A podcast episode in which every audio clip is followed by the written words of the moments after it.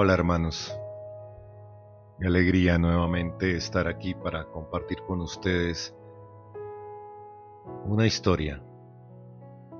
En esta ocasión quiero hablar sobre la historia de Gedeón. Estudiaremos durante los próximos episodios esta historia tan apasionante que realmente trajo mucha enseñanza a mi vida. Eso está en el libro de jueces. Vamos a empezar este episodio con el llamado del Señor a Gedeón. Jueces 6, versículos 1 y 2. Los israelitas hicieron lo malo a los ojos del Señor, y durante siete años el Señor los dejó caer en manos de Madián. Los madianitas oprimieron con tanta crueldad a los israelitas que ellos hicieron cuevas y refugios en los montes y en lugares inaccesibles. Así empieza esta historia. Después de estar leyendo el Antiguo Testamento por varias semanas, he podido ver un patrón de desobediencia en el pueblo de Israel. Y esto me mostraba claramente nuestro comportamiento y lo que es nuestra naturaleza humana.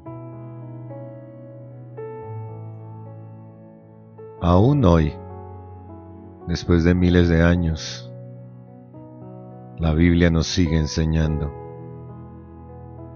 sigue trayendo revelación a nosotros, nos sigue mostrando nuestra verdadera naturaleza. Y es que realmente nuestra tendencia es a alejarnos de Dios. Con mucha sabiduría Dios le dijo a Josué, esfuérzate y sé valiente. Y entendía que realmente necesitamos esforzarnos. Esforzarnos por no fallarle a Dios. Es algo que no nos fluye naturalmente. Al contrario, lo malo nos fluye. Y en cada capítulo que leía, veía cómo el pueblo era rescatado y luego hacía lo malo nuevamente, para caer en las manos de sus enemigos. Y es que a veces pensamos que nuestros enemigos son como en la época de jueces, de caballo y espada. Pero hoy en día tenemos enemigos espirituales más sutiles y más complejos de enfrentar. Enemigos espirituales a quienes combatimos diariamente. No hay ni uno de nosotros que pueda decir que no combate contra la autosuficiencia o el orgullo, o que no tiene que combatir la prepotencia, la altivez de nuestro corazón para con el Señor, esa dureza de corazón que a veces viene a transformarnos. Combatimos la crítica, hasta la falta de perdón, cantidad de enemigos a quienes debemos derrotar, hermanos míos, cantidad de enemigos que nos alejan de Dios. Muchos de estos enemigos nos atacan y hacen que perdamos ese crecimiento espiritual que buscamos día a día. Y es que cuando nos alejamos de Dios, cuando hacemos lo malo delante de sus ojos y vamos en busca de los placeres de la vida, caemos en la inmoralidad sexual, nos enredamos en los afanes del día a día, terminamos alejándonos en pos de dioses ajenos, como el trabajo, los amigos, las fiestas, y no tenemos tiempo para Dios. sentamos en el trono de nuestro corazón dioses ajenos. Entonces vienen nuestros enemigos y conquistan nuestra vida, conquistan nuestro carácter, sacan a relucir esa vieja naturaleza nuestra. Dejamos de ser pacientes para volvernos impacientes y tolerantes. Nos volvemos intolerantes a cualquier cosa. A veces dejamos de ser cariñosos para volvernos secos y fríos. Perdemos esa paz que solo viene del Señor y empezamos a vivir mirando alrededor solo las circunstancias.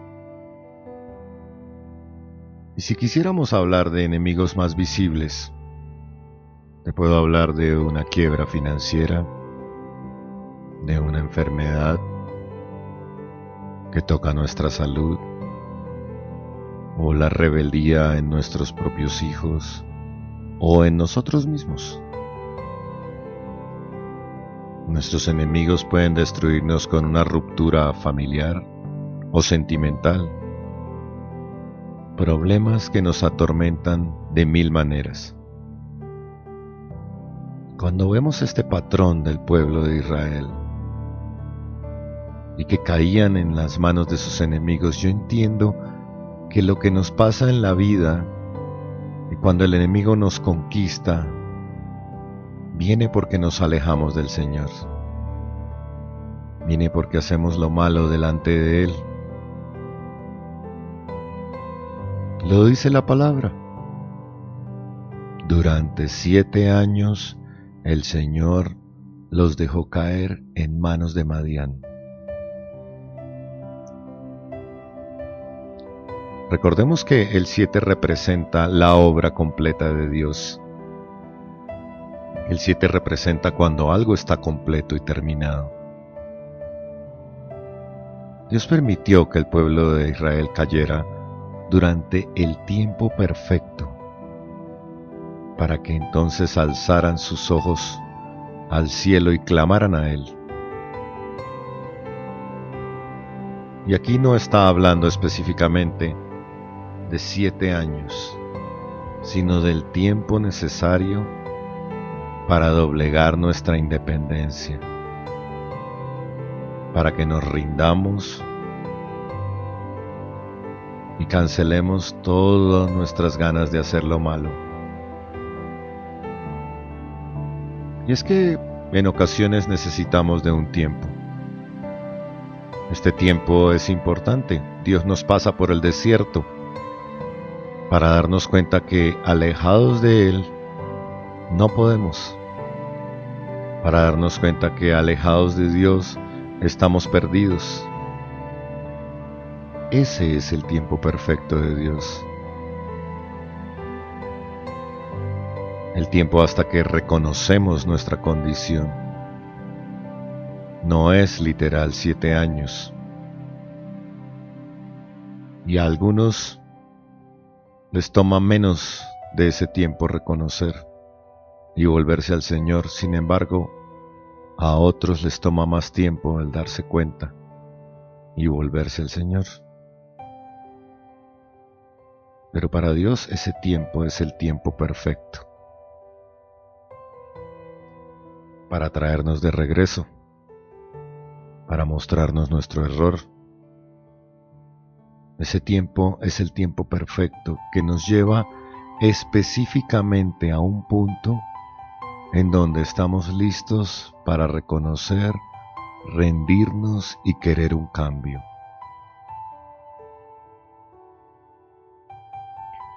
Y miren, en el tiempo en que nos alejamos de Dios, esa es una estrategia que tiene el enemigo.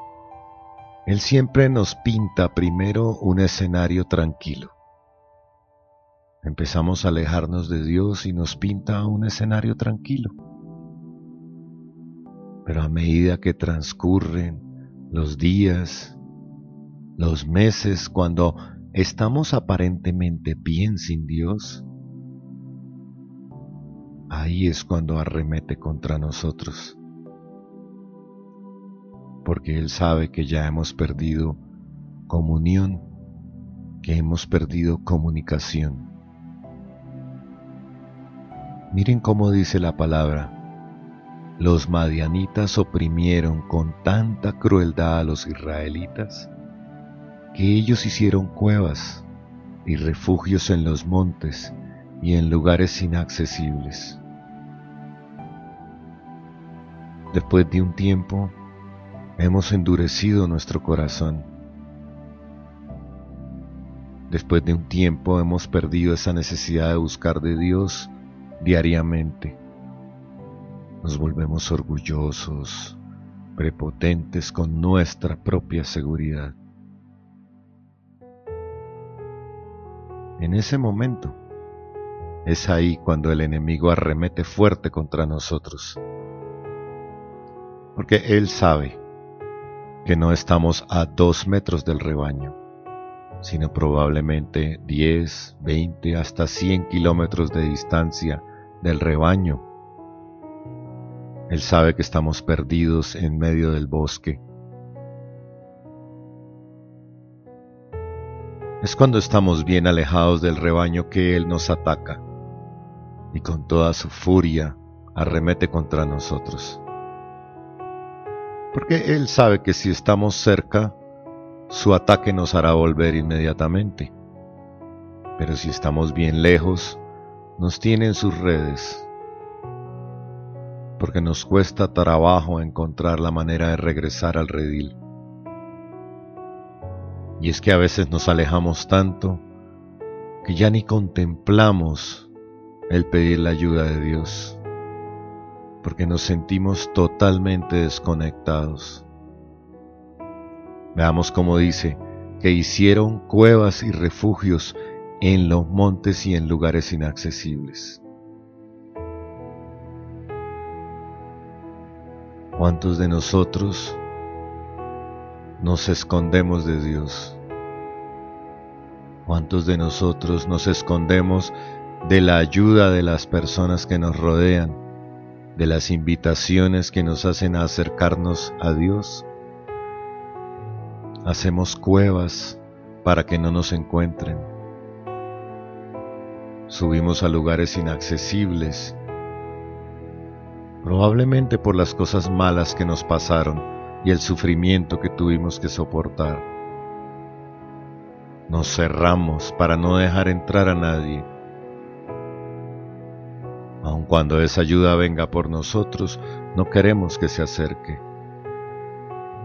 Y así somos, hay personas que se acercan y nos hablan de Dios, nos invitan a acercarnos a Dios, pero nosotros nos guardamos el pueblo hizo cuevas y se guardó en lugares inaccesibles.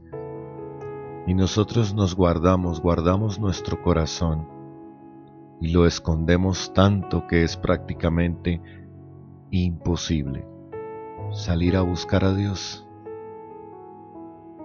Pero esto es lo que quiere el enemigo, que te encierres en tu problema, que te guardes en cuevas y que no le permitas a nadie hablarte de una solución. La buena noticia es que Dios tiene sus ojos en ti y en mí, y Dios solo quiere que regresemos a sus brazos, como ese hijo pródigo. Dios quiere tenernos cerca y abrazarnos de nuevo, Así que hermano, es tiempo hoy de volverse. Si tú estás en una cueva, si has levantado un lugar inaccesible, es tiempo de salir de ahí y de volverse a Dios, de clamar al cielo por ayuda, así como lo hizo el pueblo de Israel. No permitas hoy que el enemigo te atormente por más tiempo. Si te has alejado de Dios, vuelve hoy mismo. Sal de tu cueva y baja de ese lugar inaccesible donde te encuentras. Alza los ojos al cielo, que Dios tiene ayuda para ti. Oremos. Padre, hoy te damos gracias porque siempre has estado esperando por nosotros, porque siempre anhelas que regresemos a tus brazos, porque siempre miras cada paso que damos. Y si hoy estamos en manos de nuestros enemigos, es porque nos hemos alejado de ti, Señor, pero hoy, con todo mi corazón, yo me vuelvo a ti Hoy alzo mis ojos al cielo y clamo a ti por tu ayuda, Señor. Hoy ven y ayúdame, Dios, porque sin ti no puedo lograrlo. Bendiciones, hermanos.